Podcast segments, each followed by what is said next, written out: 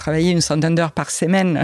Et là, je passe à être avec cet enfant miracle. Je dis, bah, est-ce que je reste auprès d'elle? J'avais vraiment envie de me donner à fond pour cet enfant. Et puis, il y avait, comme on appelle aussi, l'idée de, se dire, bah, moi, j'aime bien ce que je fais, j'aime bien mon travail. Donc, quoi faire? C'est là où j'ai pris la décision, en fait, avec ma fille dans mes bras. Je lui ai dit, bah, je serai peut-être pas la meilleure maman du monde. Euh, je ne ferai pas forcément des sorties d'école. Mais un jour, tu comprendras. Dorénavant, je ne travaillerai que pour te laisser un monde meilleur. Bonjour à toutes et à tous, je suis Alexandre Mars et vous écoutez Pause, le podcast où l'on prend le temps. Le temps de s'arrêter, le temps d'écouter, le temps d'explorer, le temps de rire. Merci de votre fidélité et d'être de plus en plus nombreux à nous rejoindre chaque semaine. Chaque épisode est l'occasion de marquer un temps d'arrêt pour aller à la rencontre de mes invités. Ces femmes et ces hommes sont des artistes, des chefs d'entreprise, des écrivains, des entrepreneurs, des sportifs ou des activistes. Ils ont accepté le temps d'une pause de nous livrer les dessous et les secrets de leur parcours. Nous allons parler de réussite et d'échec, d'engagement et de mission, d'entrepreneuriat et de défis. Un moment unique et sans concession pour vous inspirer et vous évader. Vous êtes en pause, soyez les bienvenus. Je rencontre l'invité d'aujourd'hui au conseil d'administration des Jeux olympiques et paralympiques de Paris. Nous sommes au début 2019 et je suis étonné, alors étonné positivement, mais étonné euh, par la présentation euh, faite à ce moment-là sur l'excellence environnementale, un sujet essentiel euh, pour les Jeux olympiques évidemment. Et là, je rencontre, en tout cas je vois pour la première fois, mon invité avec un accent un peu chantant, des connaissances extrêmement pointues du sujet et un discours fort sur le projet. J'ai adoré. J'ai eu envie de vous la faire découvrir et puis en même temps de vous amener une nouvelle fois dans les coulisses euh, des prochains Jeux olympiques et paralympiques de Paris. Et donc cette fois-ci, ça va être la directrice excellence environnementale qui nous fait le plaisir de nous expliquer les projets et les stratégies pour rendre ces jeux plus responsables avec un objectif clair, réduire de moitié les émissions carbone par rapport aux jeux précédents. Mais ce n'est pas que ça, vous allez voir, mon invité d'aujourd'hui est né sous la dictature militaire en Argentine. Elle a su se forger une force de caractère incroyable. C'est une ingénieure en chimie de formation, diplômée de l'INSEAD. Elle a été l'une des pionnières sur les questions des énergies renouvelables. Après des années dans le conseil, son expertise la pousse ensuite au ministère de la Transition écologique, puis chez Engie, avant qu'elle ne rejoigne la belle aventure de Paris 2024 en 2018. Son enfance sous la dictature argentine, son histoire familiale, son engagement pour un monde plus durable et plus vert et le travail exceptionnel fait par Paris 2024 pour ses jeux à venir, elle se confie sur son parcours de vie où se mêlent rencontres, risques, opportunités, espoir et résilience et nous explique comment Paris 2024 va faire une différence. Bonjour Georgina Grenon. Bonjour Alexandre. Toi qui es argentine, tu devrais porter le nom de ton mari, parce qu'en fait, Grenon, c'est ton nom à toi, c'est ça? Grenon, c'est mon nom à moi. Et en fait, en Argentine, c'est ça, tu rajoutes le 2 derrière, donc en gros, en fait, c'est de l'appartenance. En fait, tu devrais être 2, voilà. le, nom de ton mari, et pourquoi tu n'es pas deux le nom de ton mari? Bah, Tout simplement parce que je n'ai pas souhaité le faire. et, euh, et, voilà, lui, il était parfaitement d'accord. Euh, ça prouve qu'il y a une certaine soutien des femmes euh, depuis tôt. Et il a même donné son accord à la police en Argentine pour bah pas que je porte son nom. Donc argentine de naissance, issue d'une famille italienne, française d'adoption, bretonne de cœur, ça fait beaucoup quand même. Est-ce que c'est une force, ces différentes alliances de culture pour toi? Bah, tout à fait, c'est une force, euh, c'est un peu un millefeuille, hein. quelque sorte de, culture, de choses qui sont rajoutées euh, les unes aux autres et, qui te permet d'apprécier aussi ce qu'on fait de mieux sur chacune. L'Argentine est toujours très présente, on parlait d'origine italienne ça reste encore présent au quotidien pour toi, par exemple pour tes, pour tes deux enfants? Tout à fait. Déjà, à la maison, on parle espagnol. Donc, euh, mes enfants ont été élevés en espagnol ici en France, sont nés en France euh, et élevés en espagnol. Mais il y a, y, a, y a, une présence même de nos ancêtres italiens, ces Italiens qui, sont, qui ont pris les, les bateaux pour aller en Argentine. Euh, et puis, bah, moi, je fais les voyages dans l'autre sens. c'est très, très présent. C'est présent dans la culture, c'est présent dans, dans ce qu'on cuisine, c'est présent dans la langue. Tu parles encore italien, toi? C'est quelle génération qui, qui, a fait si, le... je parle italien. Donc c'est quelle génération? C'est tes grands-parents qui sont italiens? C'est mes arrière-grands-parents. Arrière-grands-parents. Un de mes, mes arrière-grands-pères, il a pris le bateau, il avait 13 ans. Il savait pas lire et écrire. Hein. Il, évidemment, il ne parlait pas espagnol. Euh, il se retrouve tout seul en Argentine, accueilli par une famille, apprendre un métier, apprendre la langue, apprendre à lire et écrire. Et c'est comme ça que ça commençait. Donc il fallait vraiment se dépasser pour, pour arriver quelque part. Ta maman est très francophile, donc elle t'apprend le français. C'est quand même très amusant que quelques années après, tu te retrouves ici, parlant français, à ce micro. Il y a vraiment cette connexion avec la France, en fait, qui vient de tout petite. Tout à fait. En fait, elle ne m'apprend pas les français, elle m'apprend l'amour pour la France. Ah. Et, pour la langue française. Hum elle parlait français ah, Elle parlait parfaitement français. Parce que, en fait, mes, mes deux grands-pères, grands-pères, ils étaient d'origine suisse francophone. Euh, donc, Grenon, mon nom, c'est suisse francophone. Et ils parlaient français à la maison. Et du coup, mes grands-parents, en fait, mes grands-pères, ils ont appris les français à la maison et les espagnols à l'école. Exactement le chemin inverse de mes enfants. Tu es né à Buenos Aires, tu as une petite sœur. Tu dis d'ailleurs que tu as une enfance très heureuse, mais tu vis sous une dictature. Comment toi tu regardes avec les yeux d'enfant? À l'époque, je, en tant qu'enfant, euh, nous, on ne se rendait pas forcément compte, tu vois ce que je veux dire. D'autant plus que, nos parents, ils jouaient un rôle un peu comme dans La vie t'avais, là, tu vois, dans les films où Benigni, il fait en sorte que son enfant ne se rend pas compte. Donc nos parents ont joué un peu ce rôle. Euh, mais il y avait quand même des détails, même tout en étant enfant. Euh, par exemple, on chantait une chanson, une comptine que j'adorais sur un arbre, les jacaranda, un arbre avec des fleurs violettes. C'est un peu le, euh, l'image de la ville de Buenos Aires. Euh, et un jour, euh, bah, j'avais 4 ans, on dit bah, vous pouvez plus chanter cette chanson. Et ben pourquoi on peut plus chanter la chanson? Ben, C'est parce que l'auteur, la, la, chanteuse, elle était interdite mais cette chanson n'a fait mal à personne, pourquoi je ne peux pas changer de... Voilà, elle était interdite, évidemment, cette femme, et la vie, elle était venue même à Paris, en exil, euh, voilà, pour se protéger de ce, qui, de ce qui arrivait là-bas. Donc, euh, ce sont des petits détails dont on a les souvenirs euh, de cette époque. Et puis plus tard, évidemment, quand on commence à tout comprendre, bah, c'est un peu ton monde qui s'effondre. Ton papa est ingénieur en chimie, ta maman docteur en biochimie. Très rapidement, tu t'es dit, tiens, ça sera ce monde de, l'ingénieur, de la chimie. Tu le comprends assez tôt ou pas du tout? Justement, moi, j'avais envie euh, de. J'étais très curieuse comme enfant et je posais énormément de questions à mes parents. Et eux, ils me répondaient toujours. Et je sais pas, ils ont eu ce réflexe de trouver les mots pour expliquer, pour jamais me dire euh, t'es trop, petite. tu vas pas comprendre. Euh, donc euh, même, pareil, maternelle, euh, la maîtresse qui pose les questions aux enfants et qui dit et toi, qu'est-ce que tu veux faire quand tu seras grand? Ben, instit, pompier, etc. Et toi, Georgina, ingénieur en chimie. c'est là. Ça arrive jamais. Là, elle, a été choquée là. A valu la, convocation de mes parents à la direction. Ah bah. oui, c'est ah, ils ont été convoqués à cause de ça. Et bien sûr, ils ont été convoqués à cause de ça. À l'époque, mes parents me le racontaient sur le ton de la blague. Euh, tu vois, euh, regardez, elle est un peu, un peu particulière. Non, ne vous inquiétez pas, elle est comme ça et tout ça. Mais ce n'est qu'avec les années que j'ai compris euh, que, que la blague aurait pu coûter un peu cher à mes parents parce que un enfant qui dit qu'il veut faire de la chimie, c'est l'enfant qui peut-être voit de la chimie à la maison, qui faisait de la chimie à la maison, c'est qui fabriquait des bombes.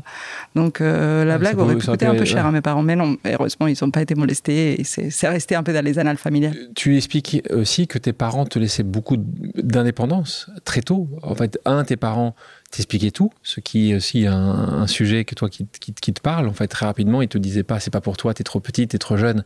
Ils tentaient d'expliquer avec leurs mots. Mais en plus, ils te, donnait une indépendance très forte. Euh, ça aussi, ça, pour toi, c'était un élément euh, constructeur de, de, qui tu es aujourd'hui, euh, cette confiance qu'ils t'ont donnée, parce que c'est de la confiance. Quand tu donnes l'indépendance, tu donnes de la confiance. Oui, et, en fait, ils, voulaient nous apprendre ma sœur à être assez indépendante.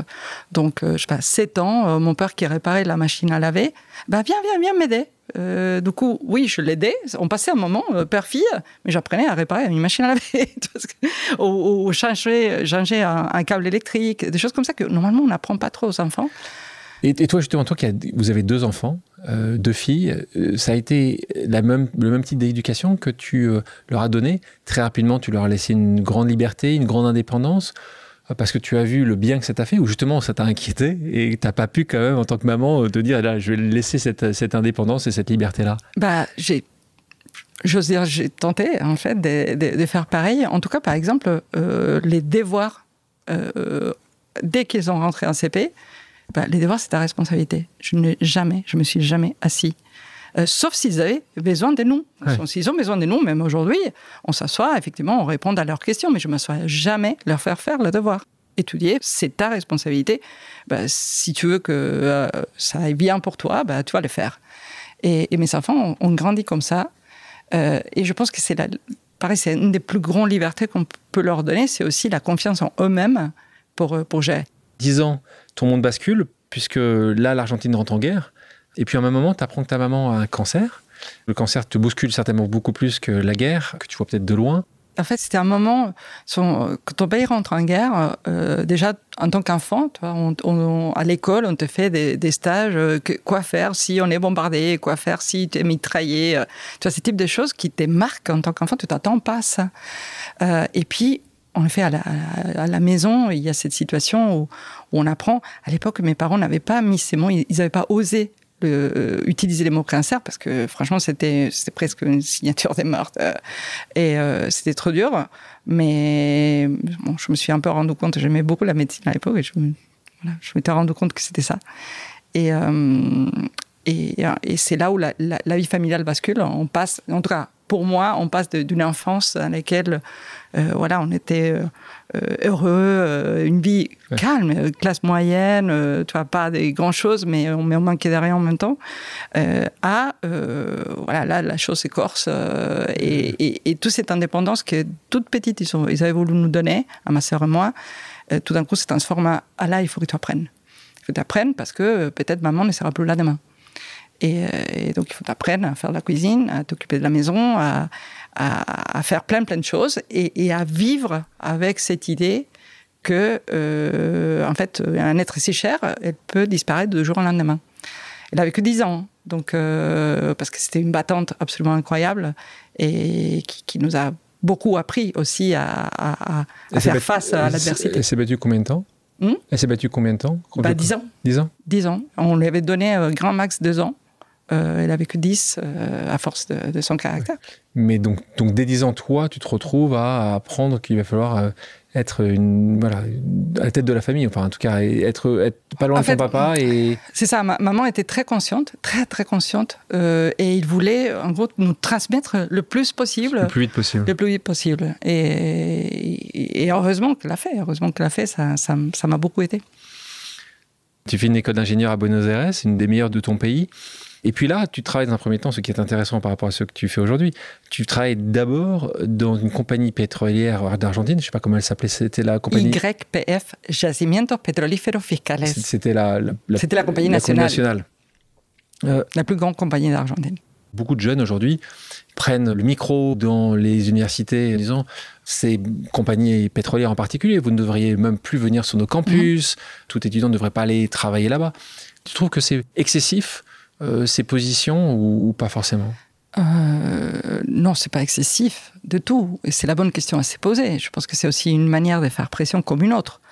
Après, euh, j'ai toujours été plutôt partant pour euh, aller changer les systèmes de l'intérieur. Que voilà, on peut très bien aller élever des chèvres dans les Larzac, il n'y a aucun problème, et, être très heureux et, et, faire sa contribution aussi. Mais parfois, on peut avoir un effet de levier très intéressant quand on est dès l'intérieur. Et, c'est ce que j'ai essayé de faire une fois que j'ai pris conscience. Il faut dire que je commençais à travailler euh, sans faire des stages en 94. Tu vois, euh, ça fait quand même un paquet d'années. Encore une fois, il y a 20 ans, 30 ans, on n'était pas du tout au niveau de connaissances ou d'informations ou même d'évolution de la société comme elle est aujourd'hui. Mais toi, tu dis, encore aujourd'hui, on peut changer le système d'intérieur. Tu peux aller travailler pour une entreprise là et essayer de faire basculer. Bah, pourvu que l'entreprise ait une certaine volonté euh, parce que la question se pose pour tout le monde. Hein. La question peut se poser aussi pour nous aussi. Euh, et pourvu que l'entreprise ait une volonté de bouger, euh, ou qu'il y ait une chance de, faire bouger des lignes. Sinon, pas du tout. Donc tu euh, travailles pour cette entreprise, ça te permet de décrocher un MBA à l'INSEAD, l'INSEAD qui est un des meilleurs MBA en Europe et dans le monde. Tu es prise, mais ton mari aussi. Et là, ce que tu expliques, c'est que c'est normalement votre euh, société qui doit vous financer ouais. ce MBA parce que vous n'avez pas forcément les moyens de le faire. Et cette société, en fait, décide finalement de ne plus vous financer, c'est ça Donc vous avez tout annoncé, vous avez prêt de, à tout quitter, et finalement, ils vous disent au dernier moment, euh, bon courage, c'est ça que ça, se passe? On avait fait tout le processus indépendamment, parce qu'on avait candidaté comme deux salariés de, cette société. La société nous avait choisi, donc on a fait nos, processus de, des candidatures. Euh, on est retenu, imagine, l'INSEAD qui te prend. Franchement, c'est... C'est grand. Voilà, c'est énorme, c'est le Harvard de l'Europe, c'est énorme. Et, et, notre employeur allait couvrir la, totalité des frais. Et du jour au lendemain, euh, c'était mars 98, le WTI, le, le, baril de pétrole était à 11 dollars. Et là, ils nous disent, eh ben, on coupe tous les frais de formation. Donc désolé, mais vous y allez pas. Et nous, on a dit, bah, désolé, on y va, Au revoir. Au revoir. je voulais apprendre à jouer la guitare électrique. Et quand je prends un cours de guitare électrique, il y avait que des garçons. C'était odieux, mais odieux. J'ai tenu deux mois, j'ai renoncé. Après, je ne pouvais plus, j'avais 15 ans. Et j'étais tellement énervée qu'au même temps, c'était la façon pour moi de dire bah, plus jamais ça. Plus jamais je ne laisserai qu'on me dise non, tu peux pas faire ça parce que tu es une fille. Donc c'était un mal pour un bien. MBA en poche, tu ne repars pas en Argentine. Tu rentres dans le monde du conseil, dans un grand cabinet de conseil qui s'appelle Booz Allen. Grand cabinet, là tu vas travailler de la branche énergie. Tu te passionnes pour les énergies renouvelables. C'est ces années-là où là, tu, peut-être que tu as je sais pas si, c'est une illumination, c'est un moment où tu dis waouh, il y a quelque chose qui est en train de se passer. Moi, ça m'intéresse de savoir qu'est-ce qui se passe à ce moment-là? Tu fais l'énergie, tu es dans une très belle boîte de conseil. À quel moment tu te dis tiens, l'énergie euh, qui est essentielle, qui est extrêmement carbonée, peut peut-être euh, apporter des solutions plutôt que des problèmes? Bah, c'est justement là où, au fil des différentes missions que, que j'ai pu faire, j'étais plutôt dans les stratégies de l'énergie, donc au moyen long terme pour euh, toutes les grosses boîtes, euh, Shell, BP, euh, Total, les, usual suspects. Et, et c'est là où j'ai le mandat de faire les stratégies énergie solaire pour une de ces boîtes que j'ai citées en 2000. on est très, très, très tôt. Euh, et c'est un peu un nouveau monde qui s'ouvre parce que à l'époque c'était assez confidentiel. Euh, c'était quelque chose plus lié aux scientifiques, euh, aux chercheurs. Mais là, comment ça s'est projeté sur une stratégie énergie renouvelable? Voilà, j'ai eu la chance d'avoir à faire cette mission, de participer à cette mission. Bah, ah c'est un nouveau monde qui s'ouvre. Ensuite, ça s'enchaîne avec une mission sur l'efficacité énergétique. Un autre grand opérateur industriel euh, et là, pareil, il a découvert qu'est-ce que c'est l'efficacité énergétique, les potentiels, euh, euh, tout ce qu'il avait à faire. Et puis, ça s'enchaîne avec son travail pour le Carbon Trust, qui a développé un processus pour faire de, de, bilan carbone assez rapide.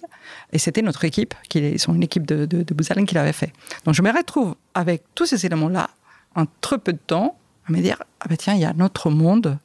Et c'est sur ces mondes-là que je vais aller. C'est là les futurs de l'énergie. Pour moi, il était dans l'efficacité énergétique, les bas carbone, les énergies renouvelables. Et, là, on est 20 ça fait un clic. Et donc là, fait, encore une fois, c'est pas il y a deux ans, c'est il y a 20 ans que tu as ce clic-là. On va juste s'arrêter aussi sur ta vie perso parce que à ce moment-là, il y a un moment, il y a un événement euh, très heureux, essentiel dans ta vie, c'est que tu donnes naissance à peu près au même moment où tu commences ton job. Donc, deux questions importantes, en tout cas deux réflexions à avoir à ce moment-là. Toi, ta maman avait euh, décidé d'arrêter de travailler quand elle t'avait eu, et puis après ta, ta, soeur cadette. Tu réfléchis à ce moment-là à faire la même chose? Bien sûr, non, bien sûr. Je me suis beaucoup, beaucoup posé la question. Euh, d'autant plus qu'avoir cette fille était un miracle pour moi. Euh, bah, j'ai une maladie qui s'appelle l'endométriose. C'est très, très, très difficile d'avoir un enfant. Normalement, je n'aurais pas dû avoir, franchement. donc, c'était un bébé miracle. Et quand tu dis, ben, je travaillais une centaine d'heures par semaine, et là, je passe à être euh, avec cet enfant miracle, je dis, ben, est-ce que je reste auprès d'elle? J'avais vraiment envie de m'occuper, de me donner à fond pour cet enfant. Et, euh, et puis, il y avait, comme on appelle aussi, l'idée de, se dire, ben, moi, j'aime bien ce que je fais, j'aime bien mon travail, je pense que j'ai encore beaucoup à faire. Voilà, donc, quoi faire? Et, c'est là où j'ai pris la décision, en fait, avec ma fille dans mes bras. Euh, je, la regarde, je lui dis, bah, je serai peut-être pas la meilleure maman du monde, euh, je ne ferai pas forcément des sorties d'école, mais un jour, tu comprendras, un jour, tu sauras pourquoi je le fais. Et je, vais revenir au travail, je ne veux pas rester à la maison. mais dorénavant, je ne travaillerai que pour te laisser un monde meilleur. Là, tu te mets une pression considérable à ce moment-là. Écoute, c'est une pression, mais c'est aussi un choix qui te simplifie tellement la vie. En fait, j'ai choisi, après ces moments-là, pratiquement tous mes choix importants de carrière ont été faits avec cette idée en tête. Tu parles du moment aussi, euh, ça aussi c'est pour les auditrices pour le coup, mais aussi les auditeurs, parce que c'est vrai que quand euh, les femmes la femme a du mal à avoir un enfant, je pense que c'est un impact aussi euh, sur la cellule familiale. Donc c'est toujours souvent les couples hein, qui, qui travaillent ensemble pour avoir des enfants. Toi, donc tu as été diagnostiqué très tôt par cette maladie d'endométriose. donc tu es passé par les FIV, tu es passé par tous ces sujets-là pour que tu puisses avoir ce bébé. Est-ce que, est que ça a duré longtemps? Est-ce qu'à à quel point tu dis que c'était un bébé miracle? Parce que tu étais à un moment où tu t'es dit juste on n'arrivera pas bah c'est pire que ça. Je moi, j'étais diagnostiquée avec une endométriose sévère à 20 ans. Ma ah, mère venait de décéder et, et, on me diagnostique cette maladie. Là, c'était un peu le combo. Euh, imagine en plus qu'on te dit, bah, Madame, on est désolé pour vous, mais il y a très très peu de chances que vous puissiez un jour avoir un enfant. Bon, chouette. Euh, et tu dis aussi à, bah, à, ton, à ton petit ami, euh, euh écoute, euh, il y a un défaut de fabrique, donc apprends à laisser. c'est comme ça. Et on s'est dit, bah, on va se battre.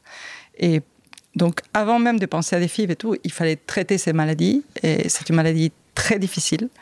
Euh, surtout quand tu as une version sévère, comme c'était mon cas, très, très, très douloureux. Pour que tu aies une idée de la douleur, à quel point ça c'est, quand j'étais en train d'accoucher ma fille, euh, ah, j'étais hyper à l'aise. Mais hyper à l'aise. J'ai lisé The Economist, tu vois, mode euh, salon de coiffure. Tu as eu la péridurale quand même? As eu la péridurale Non, non, non, pas encore. Là, il y a la sage-femme qui rentre, qui regarde le, petit papier là. De, Et il me regarde, Madame, ça va? Je dis, bah oui. Il dit, mais vous avez quand même des belles contractions là. Je dis, bah oui, mais c'est les mêmes douleurs que j'ai tous les mois. Donc, euh, tous les deux, on a, on a tilté à ces moments-là que, que la douleur de l'endométriose peut être vraiment comparable à la douleur de l'accouchement. Et, euh, et c'est tous les mois. Et, et, la douleur parfois est tellement intense que tu perds connaissance. Donc ta peur, euh, ma peur n'était pas d'avoir mal, parce qu'à la limite, je me suis, je m'étais habituée c'était de tomber et de me faire mal. Tu peux tomber dans un bus, tu peux tomber dans la, rue, euh, te cogner contre une table. Euh, et c'est ça la peur, en fait. Et il n'y a, pas, a pas de solution. Aujourd'hui, bah, il y a des traitements, il y a plein de choses. Et là, en fait, pour le choix, euh, c'est plutôt le médecin qui, à un moment donné, vers la trentaine, me dit Madame, si vous voulez tenter, c'est un peu maintenant ou jamais, quoi.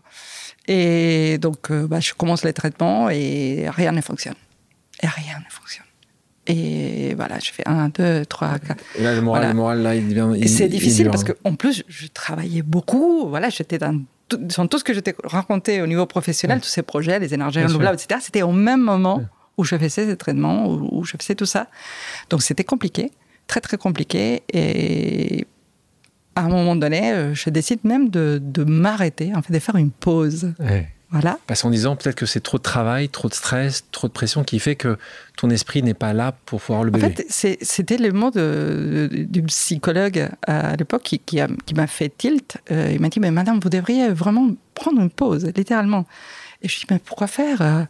Et elle me dit, euh, pour qu'un enfant arrive, il faut faire de la place dans sa vie il faut que vous lui fassiez de la place. Ok. Et je prends en fait un, congé sans solde, hein, je le dis euh, cash. Et c'est là où euh, voilà, ça marche. En fait. Et, j'arrive à, tomber enceinte et à mener cette grossesse à terme, ce qui était un, un double miracle. Tu as encore un autre enfant, donc quelques années après tu prends un peu de temps entre tes deux filles euh, C'est pas, c'est pas, un choix. C'est pas un choix. Justement, c'est. T'as continué, as continué. La, la, chose était compliquée. Euh, je, l'ai perdu en milieu. Et, perdu. et après, euh, après, Valentina est arrivée. La première s'appelle Victoria. C'était une victoire. Uh-huh. et, la deuxième, bah, il fallait être un peu, un peu courageux. donc, la, la, deuxième s'appelle Valentina. Qui, dans le courant, c'est les deux prénoms de ma grand-mère adorée la place des femmes. comment toi tu le vois dans un monde extrêmement euh, machiste, hein, le monde dans lequel tu as grandi en Argentine, on, a, parlé en introduction avec euh, le nom de famille, mais certainement pas que ça, euh, dans un monde justement d'ingénieurs où tu es rentré, quasiment tous les endroits où tu rentres, tu rentres comme dans des mondes qui sont assez plutôt, on va dire, macho, plutôt dirigés par des hommes, construits pour des hommes, par des hommes. Toi, comment tu le vois justement, cette, cette place de la femme? Tu as souvent eu des problèmes là-dessus? Ça n'a pas été simple. J'étais élevée par, surtout par un père, parce que là, les pères jouent un rôle très important, disant euh, fille ou garçon, peu importe, euh, il faut que tu sois indépendante. En fait, il m'a élevée, je le dis entre guillemets, comme un garçon, dans le sens où bah, tu n'as rien à t'interdire de fait d'être fille. Et d'ailleurs, euh, il faut, faut que, pas que tu aies peur. Et il, il, avait cette attitude comme moi, et je le remercie toujours.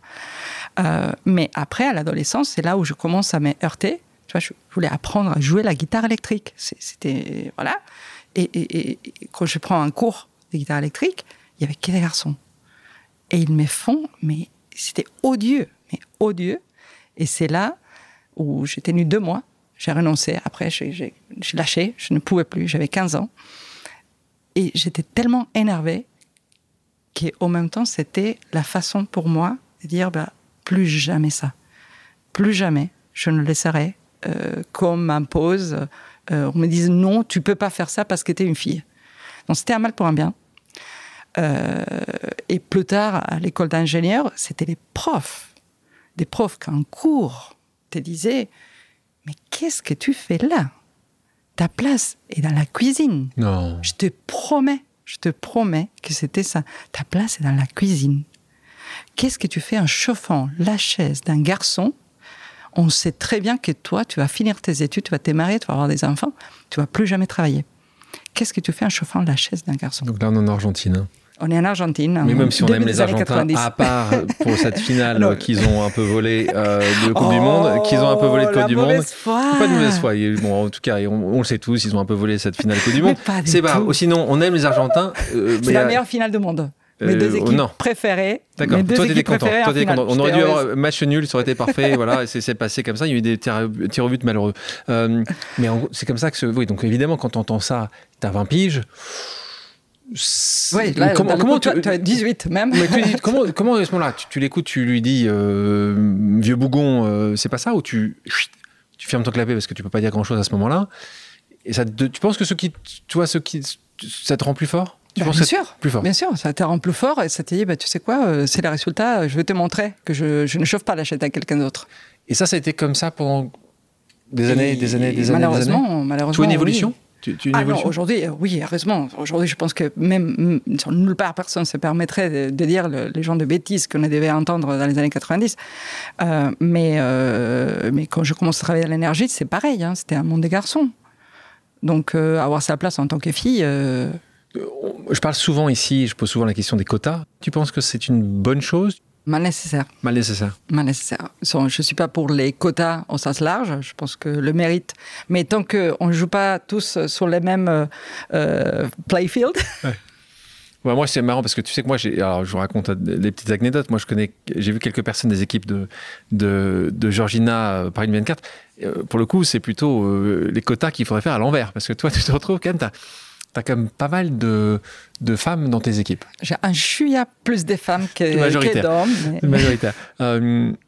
2016, euh, euh, tu es recruté par Jean-Louis Bourlot, qui est à l'époque au ministère de la Transition écologique en tant qu'experte en énergie renouvelable et innovation. Euh, comment tu te retrouves là-bas? J'avais avancé dans mes années de conseil, j'avais développé des nouvelles idées, des managements durables, euh, que ce soit euh, dans les, achats, dans les opérations, dans la logistique euh, et tout ça. Et à un moment donné, bah, je, veux vraiment mettre les mains dans les cambouis. Et, c'est là où l'opportunité de rentrer au ministère de l'écologie est venue. C'est pas les ministres qui m'ont recruté, j'étais à préciser, c'est l'administration qui m'a recruté. et j'ai travaillé je suis passée des directrices d'un cabinet de conseil international à chercher des missions au ministère de l'écologie. Euh, tu, penses, tu penses à ce moment-là qu'il y a plus d'impact du secteur public que du secteur privé Que tu penses que si tu mettais tes idées au service du monde du public, ça auras certainement plus d'impact? C'est pour ça que tu... C'est exactement ça. C'est exactement ça. À la fois l'idée eux, ils cherchaient de l'expérience privée euh, pour pouvoir euh, repenser tous les systèmes euh, d'accompagnement aux énergies renouvelables.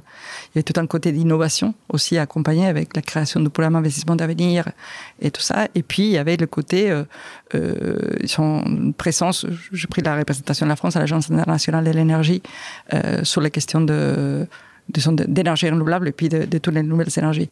Je te propose maintenant une pause amicale. Le principe est simple. J'ai demandé à quelqu'un qui te connaît de te poser une question surprise. On l'écoute. Salut Georgina.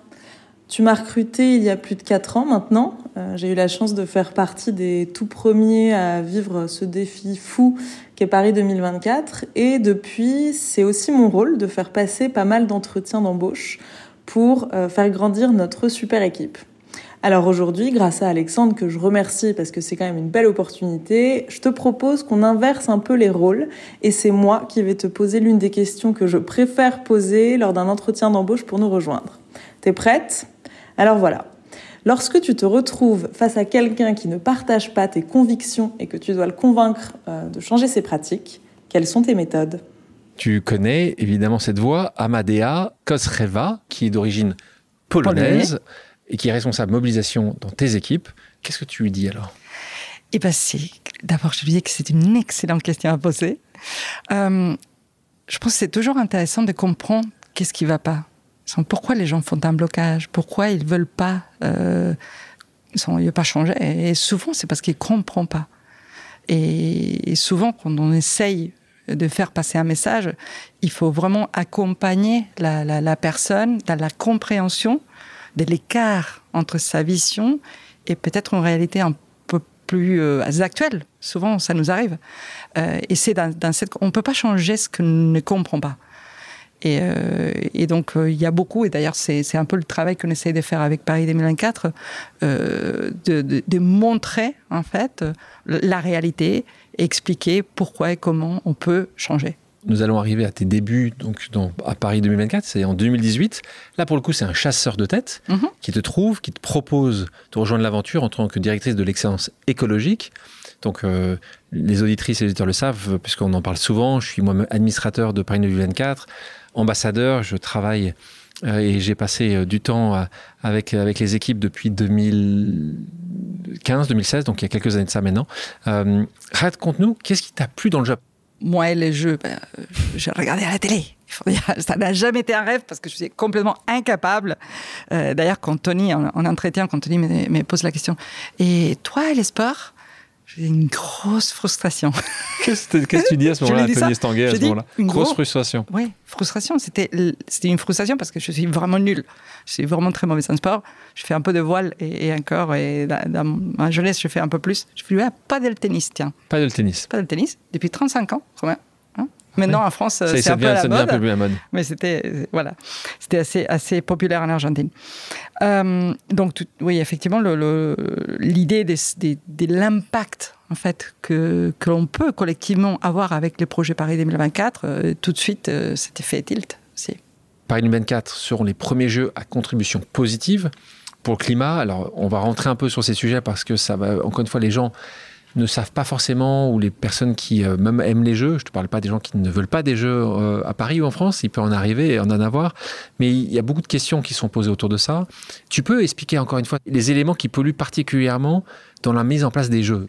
Peut-être avant ça, pour clarifier par rapport au concept, parce que c'est vrai qu'on utilisait beaucoup le terme euh, contribution positive ou projet positif. On a, on a un peu changé les discours suivant les recommandations de l'ADEME, euh, qui se dit... Bah... attends, l'ADEME, euh, le nouveau pour toi c'est simple, l'ADEME c'est une, c'est une organisation étatique qui est donc financée par l'État et qui travaille sur l'énergie en particulier et qui a donc essayé de changer la description de ce que peut être euh, l'impact positif. On a parlé, il y a beaucoup de termes qui sont utilisés parce qu'ils disent qu'évidemment, c'est pas la même euh, terminologie que tu dois utiliser quand tu es un État, quand tu es une entreprise, quand tu es un particulier. C'est en gros ça que tu dis. Tout à fait, c'est exactement ça. Et euh, mais en gros, ce qui est important, c'est que ces projets Paris 2024 étaient conçus, et tu le sais très bien, plus ou moins au moment de l'accord de Paris. Donc, au moment de la candidature, il y a une ambition, c'est-à-dire on va faire les premiers jeux alignés avec l'accord de Paris. Et qu'est-ce que c'est la demande De construire une trajectoire net, zéro. Voilà. Et ta trajectoire net zéro que tout le monde fait à mmh. horizon 2050, à horizon 2030, Nous, c'est 2024. Voilà. Et qu'est-ce qui dit ta trajectoire net zéro Que tu dois réduire tes émissions de moitié par rapport aux années 2010. Et puis, toutes ces émissions que tu n'auras pas pu réduire ou éviter, tu il faut, voilà, euh, en tout cas, financer des projets, des contributions climatiques. Raison. Il y a les autres jeux hein, qui sont notre point de référence. Donc, et c'est là où, je pense que le mérite revient à la candidature. Moi, je n'étais pas encore là, donc ça vous revient euh, d'avoir fait des choix pour un projet Paris 2024 qui est beaucoup plus sobre.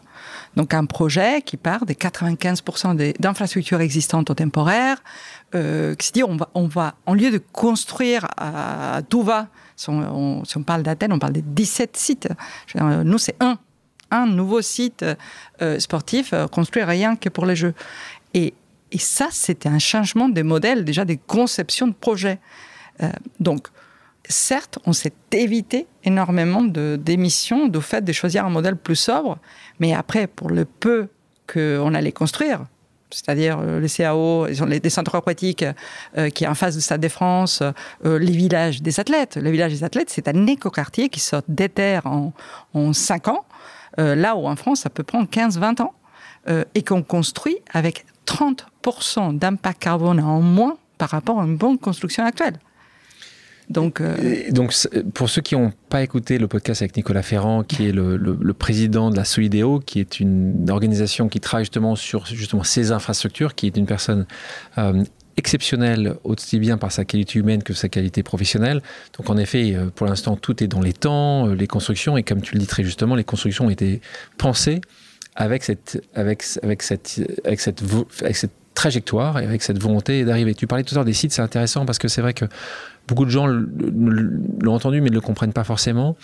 Euh, dans la candidature de Paris 2024, la volonté, c'est de dire il n'y aura que très peu de nouvelles constructions puisque 95% des infrastructures existent.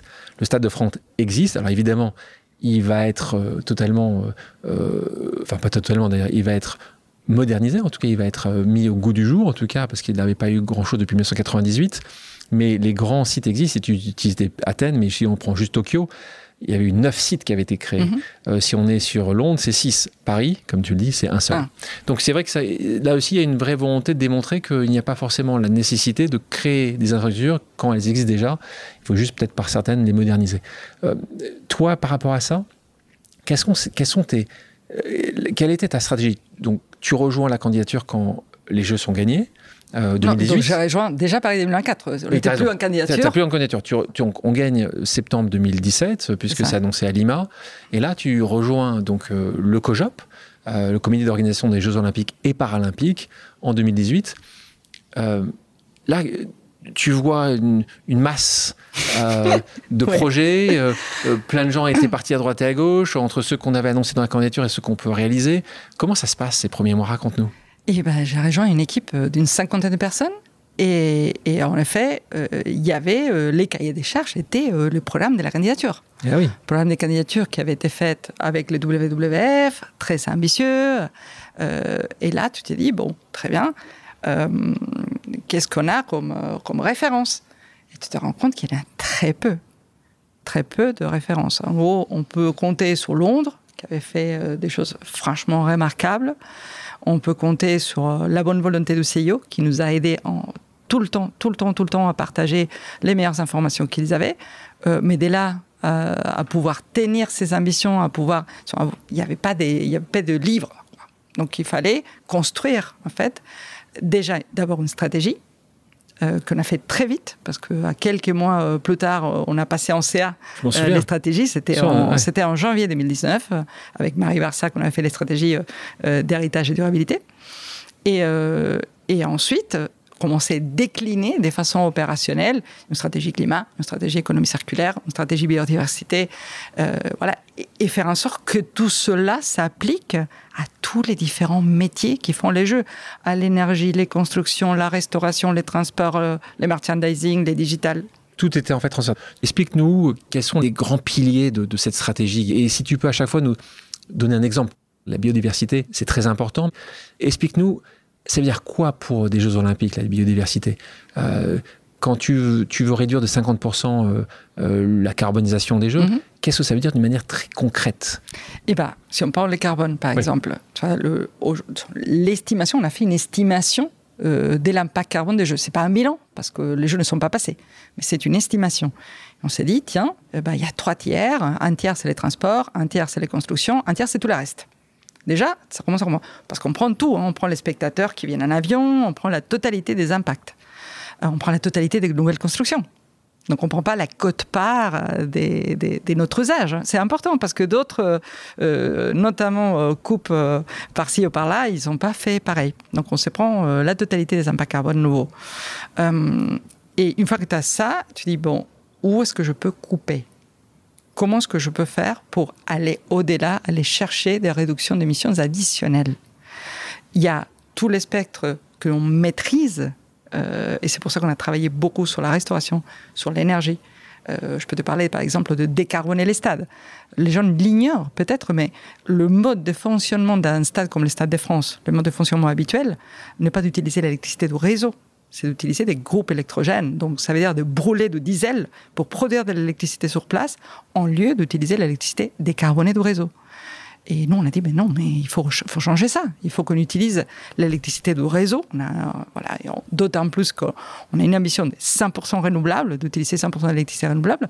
Et voilà, quand tu commences à tirer du fil, euh, tu arrives à, des actions très, très, très concrètes, des réductions pour nous, et puis qu'on espère laisser un héritage après les Jeux. Donc là, c'est important parce que vous avez fait ce travail-là, et donc tu parlais d'un tiers, un tiers, un tiers, pour les gens comprennent encore, parce que beaucoup de gens qui euh, nous écoutent vont être potentiellement euh, euh, spectateurs et, vont soutenir leur, leur, leur nation préférée.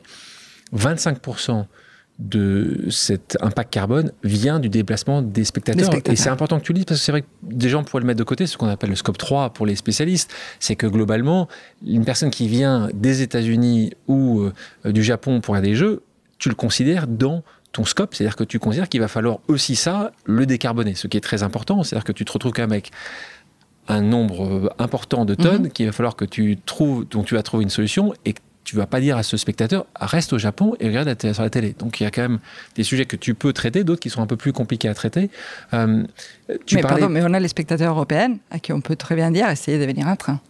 Et c'est ce qu'on va faire. Exactement. Donc là, c'est aussi tout ce, que as, tout ce qui est faisable, donc essayer de changer le moyen de, de, locomotion pour venir dans les, de venir dans les stades.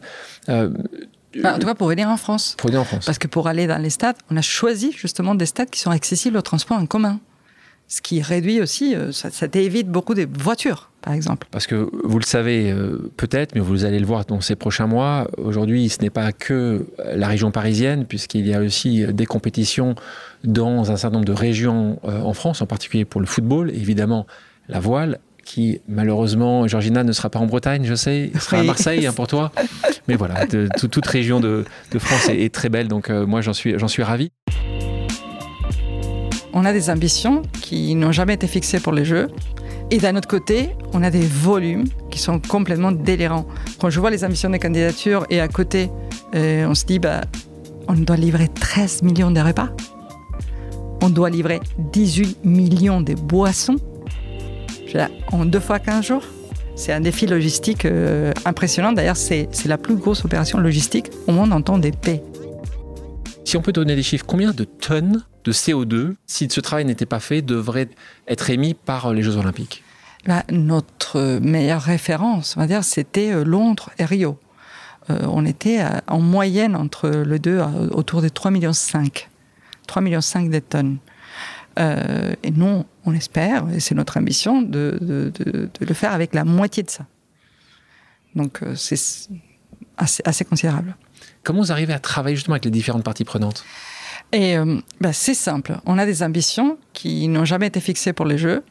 Euh, et d'un autre côté, on a des volumes qui sont complètement délirants. Euh, quand je vois les ambitions des candidatures et à côté, on se dit, bah, on doit livrer 13 millions de repas.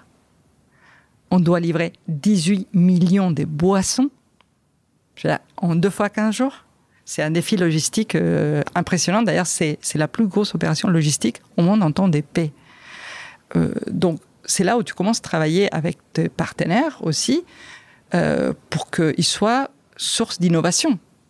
fait, c'est pas juste livrer des boissons, mais comment ensemble on trouve un modèle euh, des distributions de boissons qui soit plus efficient. Donc je me posais la question combien de canettes? Simple, zéro. Zéro. Voilà, il y aura pas de canettes. Tu bois pas? Non, c'est pas ça. c'est que justement, le travail a été de dire comment on peut livrer ces boissons de façon beaucoup plus responsable. Des verres, du coup, la consigne. Par exemple, aucun spectateur ne touchera une bouteille plastique. Ça, c'est un changement énorme. Le modèle des jeux, c'est euh, je te vends la bouteille, euh, tu pars avec. Bah, ici, il n'y aura pas de bouteilles plastiques en tribune, en tout cas pas vendues par nous. Après, c'est autre chose si les gens viennent avec. Euh, on a, parce qu'on va installer des fontaines, comme tu vois dans la restauration rapide, par exemple, où on va installer, avec Coca-Cola toujours, là où on ne peut pas installer une fontaine, il y aura des bouteilles plastiques, mais qui la boisson sera déversée dans un gobelet qui sera consigné. La bouteille restera retenue à la source. Bouteille qui sera déjà en plastique recyclé. La bouteille retenue à la source pour être 100% recyclée. Euh, et c'est là voilà, où il y a un effort considérable, euh, à la fois sur ce qu'on va vendre, mais aussi euh, sur les boissons qu'on va distribuer. Par exemple, tous nos collaborateurs, tous les volontaires, 100% fontaine. et et puis s'assurer que pour les athlètes au restaurant, ils aient des fontaines et puis qu'ils aient un parcours aussi en plastique pour tous ceux qui les souhaitent. Là, on parle, pour bien encore comprendre la dimension des Jeux Olympiques, c'est euh, en restauration 10 euh, Coupes du Monde. Donc là, on est encore une fois sur des, sur des, sur des, sur des chiffres qui sont considérables. Toi, tu, tu vous mettiez quelque chose qui dans le végétal dans les assiettes. On en parle aussi, c'est important, ce que les gens euh, mangent, ce, comment ils se nourrissent. On sait très bien que c'est beaucoup de questions qui sont posées et beaucoup de réflexions qui sont émises à juste titre. quand tu dis, quand, quand les Jeux, quand COJOP dit deux fois plus de végétal dans l'assiette, qu'est-ce que ça veut dire? Bah, ça veut dire exactement ce que tu viens de dire. Deux fois que plus tu de répenses, deux, voilà, ce que tu répenses entièrement tes, tes, menus complètement. Donc là, c'est la Sodexo qui est, qui est la partie prenante. Donc, euh, le cahier des charges de la Sodexo, c'est. Euh, il y a Carrefour euh, qui, qui, fournit les, les, ingrédients. Il y a Danone pour le produit laitier. voilà, c'est toute la chaîne. C'est toute la chaîne. Mais en fait, pour ces jeux, on a, on a passé presque deux ans à écrire la vision de la restauration des jeux qui répondait tout simplement à la question de quelle est la restauration la plus responsable qu'on peut faire à l'été 2024 en France. 200 personnes consultées, plus de 120 institutions, euh, énormément d'heures de travail pour synthétiser 60 euh, engagements sur toutes les filières euh, de la restauration et, pour dire, pour donner des cahiers des charges à tous ceux qui vont livrer cette restauration pour nous.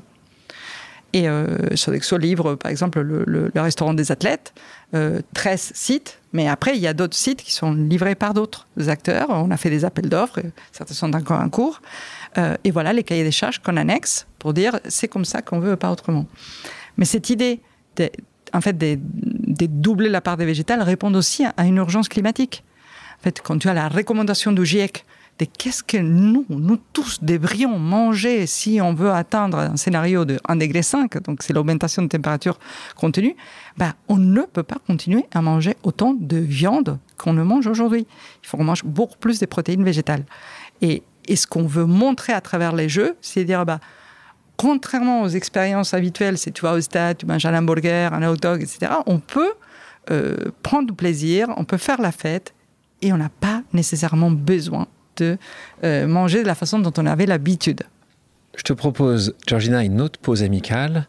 Quelqu'un euh, que j'aime énormément et que toi aussi, tu apprécies beaucoup. On l'écoute. Hello Georgina, salut Alexandre. Bon, j'espère que vous allez bien tous les deux. Alors, grâce à Georgina, tout le monde a pris le réflexe sustainability au sein de Paris 2024. Et je voudrais vraiment te remercier pour ça. Je crois que c'est une réussite dont tu peux être très fier. Alors, ma question.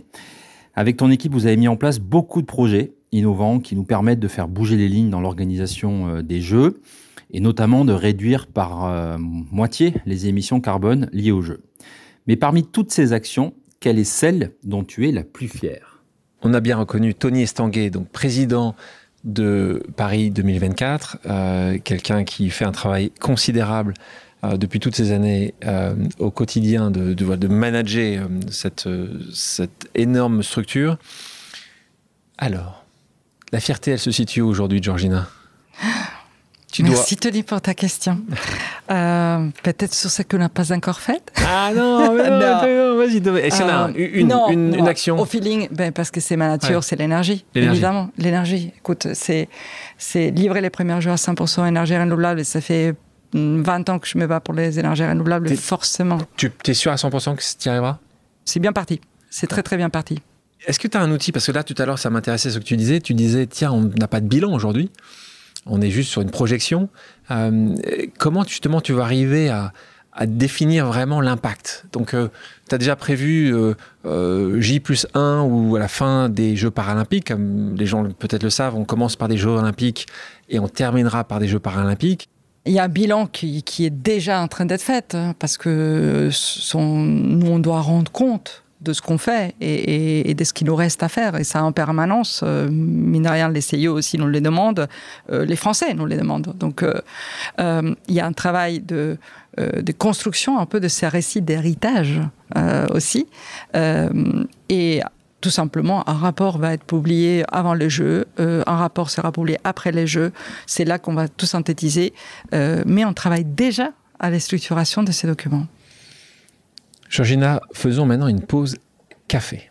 En discutant autour de la machine à café au bureau avec une collègue, j'ai recueilli une question pour toi. On l'écoute.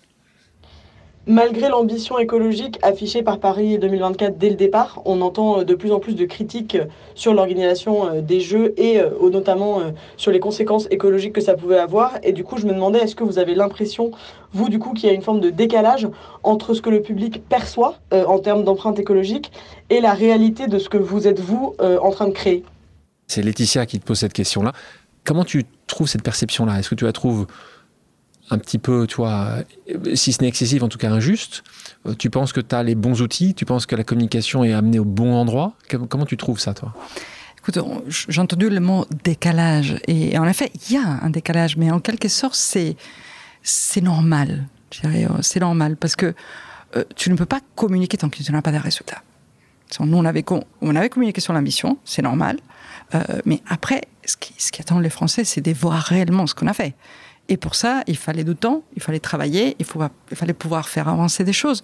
Euh, moi, je pouvais pas annoncer euh, que 100% de nos sites allaient être raccordés au réseau tant qu'on n'avait pas un raccordement au réseau garanti, tant que nos, partenaires euh, sont, et, et, les entités responsables n'étaient pas en mesure de nous dire oui, c'est bon, on peut vous assurer ça. On ne veut pas mentir. Donc, c'était important pour nous, je ne sais pas de retarder la communication, mais de communiquer au bon moment et, de pouvoir partager des résultats très très concrets. C'est pour ça qu'on a commencé, et à partir de cette année, à communiquer sur ce qu'on fait et à le faire avec ce qui nous aide à le faire. Euh, pas plus tard qu'il y a quelques semaines, on a fait une, justement un brief presse.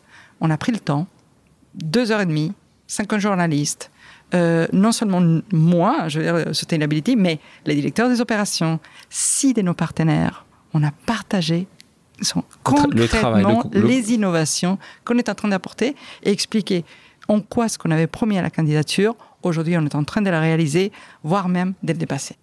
L'héritage n'est pas uniquement sur la partie sociétale, elle est évidemment euh, sur le travail que toute personne, tout directeur des Jeux euh, olympiques et paralympiques euh, produit. Toi, ton héritage, tu le vois où? Bah, Un peu sur tous les domaines, en tout cas les potentiels d'héritage. Hein. On a encore une bonne année devant nous. On a beaucoup, beaucoup de travail, Alexandre, et, tu penses, quand je parle de cet héritage, tu penses que 20%, 30%, 100% de ce que tu vas faire sera réutilisé par d'autres grands événements? Je te parle de Los Angeles, évidemment, mais tu penses que la Coupe du Monde va venir voir? Moi, je me souviens quand on avait travaillé sur la candidature de 2016 on avait évidemment été allé voir d'autres candidatures, d'autres événements, pour voir ce qu'ils avaient fait de mieux ou de plus pertinent.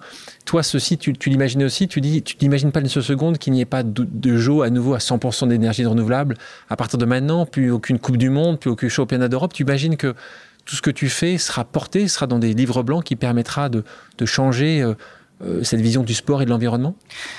Bah, En tout cas, on espère sont outillés aussi, ont donné envie de se dire bah, si les jeux l'ont fait, euh, pourquoi pas nous euh, Outillés dans le sens où tout ce qu'on a fait, on a une volonté de tout ce qu'on fait, on a une volonté de open source, donc de les partager au maximum. Et puis, euh, je veux dire, il y a un certain nombre de choses sur lesquelles j'espère il n'y aura pas de retour, euh, que ce soit pour les grands événements ou même, je veux dire, pour l'événementiel au sens large. On a, on a, un retour, en fait, de, de, de, de ceux qui candidatent à nos appels d'offres comme quoi des agences d'événementiel, hein, je ne te parle pas de, de, des grandes structures, euh, je parle des petits agents qui, sont en train d'embaucher des responsables RSE, là où ils n'avaient pas. Et quand tu vois ça, tu dis, ah oui, peut-être, peut-être, il y a quelque chose qui change. Et là, en tout cas, en France.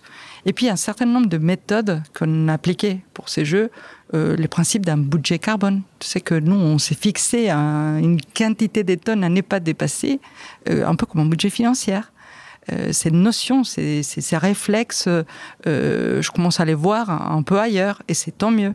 Euh, L'idée de faire l'empreinte matière, on a estimé toutes les choses qui sont nécessaires, un peu la grande liste de courses euh, pour ces jeux, afin de pouvoir mieux travailler la deuxième vie de tous ces objets, de toutes ces choses, de tous ces actifs. Parce que là aussi, hein, 100% des objets sont réutilisés, sont donnés, réutilisés. C'est aussi des engagements que, qui est, qui, des engagements qui ont été pris. On a pris des engagements, par exemple, sur, sur un domaine comme l'immobilier. Oui. On a besoin, les, les gens ne s'imaginent peut-être pas, mais on a besoin de 800 000 euh, meubles. C'est juste dingue. Et, et, si tu ne t'occupes pas de ça à l'avance, si avant même de passer la commande, tu pas ne ce que tu penses pas qu'est-ce que tu vas faire après, c'est très compliqué. Et c'est là, bah, par exemple, on a trouvé un partenaire, euh, c'est l'IRECO dans l'occurrence, qui, qui, a cherché. En fait, ça dit tiens, il y a pour moi une opportunité. C'est une opportunité de développer le marché de la seconde main de mobilier qui est un marché qui, qui, voilà, qui n'existe pas, du tout. Et, il utilise les jeux comme un springboard pour, se développer, et une plateforme pour se développer et, et, et montrer c'est de quoi on est capable. Et c'est une PME française. Passons à une autre pause amicale, si tu le veux bien, quelqu'un que tu apprécies beaucoup et qu'on a eu récemment à ce micro. Bonjour Georgina, c'est François. Écoute, tu sais, moi j'aime bien me projeter. Et donc je me demande, après ce, défi, euh, on va dire sportif que tu t'es donné avec euh, l'excellence environnementale des Jeux de Paris 2024, comment tu te projettes après? Après Paris 2024, qu'est-ce que, comment tu t'imagines? Allez, à bientôt, bonne journée entrepreneur euh, François Gabard et skipper. Et pour ceux qui n'ont pas écouté son podcast, je vous, je vous conseille de l'écouter euh, parce qu'il est assez incroyable. Le Mozart de la mer, le petit prince des mers, qui te pose, je sais que tu l'apprécies énormément et qui t'apprécie aussi beaucoup. La projection Je ne sais pas. Je n'ai aucune idée. Bah, en fait, oui. La seule on, idée... est tous les deux. On est tous les deux. Personne ne nous non, écoute, non, donc non, tu peux me dire la, la vérité. La seule idée, et je te l'expliquais déjà. La seule idée, la seule chose que je sais, c'est que ça sera durable. J'ai d'abord ces jeux à livrer et après on verra. Mais je, je, vais, je vais te retrouver sur la mer, toi. Je vais te retrouver sur la mer, pas loin de. Voilà, cas, à, côté, à Bretagne, cas, pas loin de François. Une, une, chose est sûre, une chose est sûre, je ferai une pause et j'espère euh, sur un voilier. Ah. Euh, là, ça serait très bien. Tu n'as pas encore vraiment d'idée. La France, vraiment. la France, tu dois, tu dois bouger? Pas trop. Non. T'es heureuse je, ici? je suis heureuse ici. En fait, euh, tu sais quand tu choisis un pays, euh, c'est son le pays où tu es né, c'est un peu ta famille. Euh, le pays que tu choisis, c'est un peu ton, comme ton couple, tu l'as choisi. Ouais, hein. ouais, tu l'as choisi. Euh, donc moi, j'ai choisi la France. La France euh, m'a bien rendu et je me, je me sens chez moi ici. Et pour compléter la question de François, je te propose maintenant une toute dernière pause amicale. On l'écoute.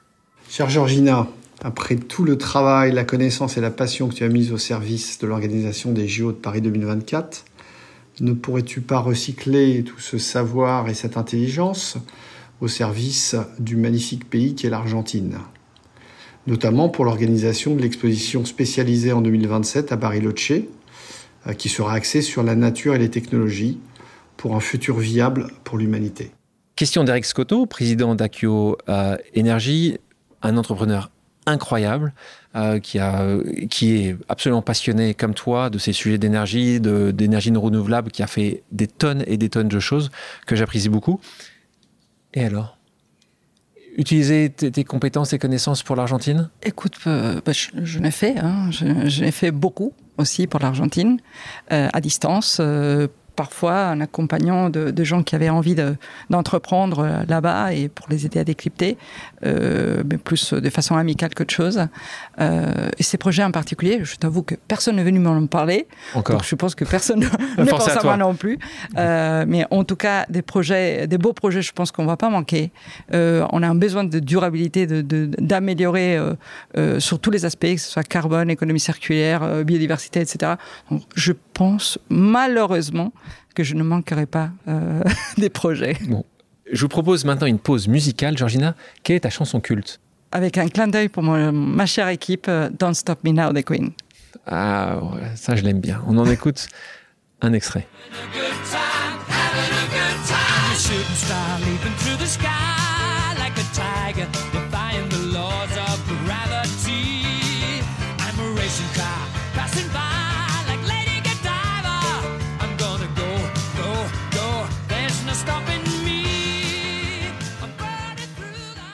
Pour terminer, passons à une pause flash avec quelques questions rapides auxquelles tu devras me répondre du tac au tac.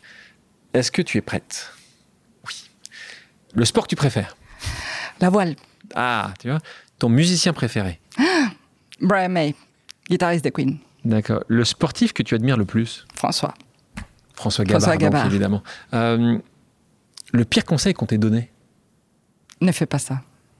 Quel est ton souvenir le plus précieux? La naissance de mes enfants. Ton livre préféré? En fait, je l'ai pas mal, mais j'ai surtout une histoire courte qui s'appelle Continuité des parcs des, des Cortázar. Julio Cortázar, c'est un écrivain argentin. Ça tient en une page. C'est pour moi la meilleure œuvre jamais écrite. En tout cas, d'accord, je, je la conseille alors parce que je c'est rapide. hein, c'est rapide. cas. Continuité des parcs, voilà, c'est une merveille. Une page. Une page. Si tu pouvais te réveiller demain en ayant gagné une qualité et une compétence, ce serait laquelle? La patience. La patience. tu n'es pas du tout ça? Ah, Pas du tout. Ok. S'il y avait une personne connue, vivante ou décédée, euh, avec qui tu rêverais de boire un verre, ce serait qui? Une personnalité. Ouais, quelqu'un de connu. Jésus. Quelle est la destination idéale pour faire une pause? Bah ouais, chez moi en Bretagne. Nulle part ailleurs, je suis meilleure. Si les auditrices et les auditeurs ont des questions, peuvent-ils te contacter sur tes réseaux sociaux ou par email? Est-ce que tu réponds? Est-ce que tu es réactive? Est-ce que tu... Ils sont, euh, oui, sur LinkedIn. LinkedIn, c'est plus simple Euh, le reste des réseaux, je le garde euh, précieusement pour moi et mes, Privé. et mes proches. Donc vous ne verrez pas Georgina sur son voilier euh, sur Instagram, puisque ça sera privé. En revanche, vous aurez les informations sur les Jeux, sur les Jeux Olympiques et Paralympiques sur son LinkedIn. Et tu, tu réponds assez souvent, tu essaies de répondre? J'essaye, euh, et en même temps, j'avoue que c'est pas simple. Mais, mais je- il y a pas mal de gens qui me, qui me contactent, qui me proposent des idées pour les jeux. On, on essaie toujours de, de, de les prendre en compte. Et franchement, il y a, il y a des très bonnes idées. Georgina, merci d'avoir accepté mon invitation. Merci à toi de m'avoir invité. Merci à toutes et à tous d'avoir pris le temps de faire une pause avec nous. J'espère que l'émission vous a plu, inspiré ou fait réfléchir.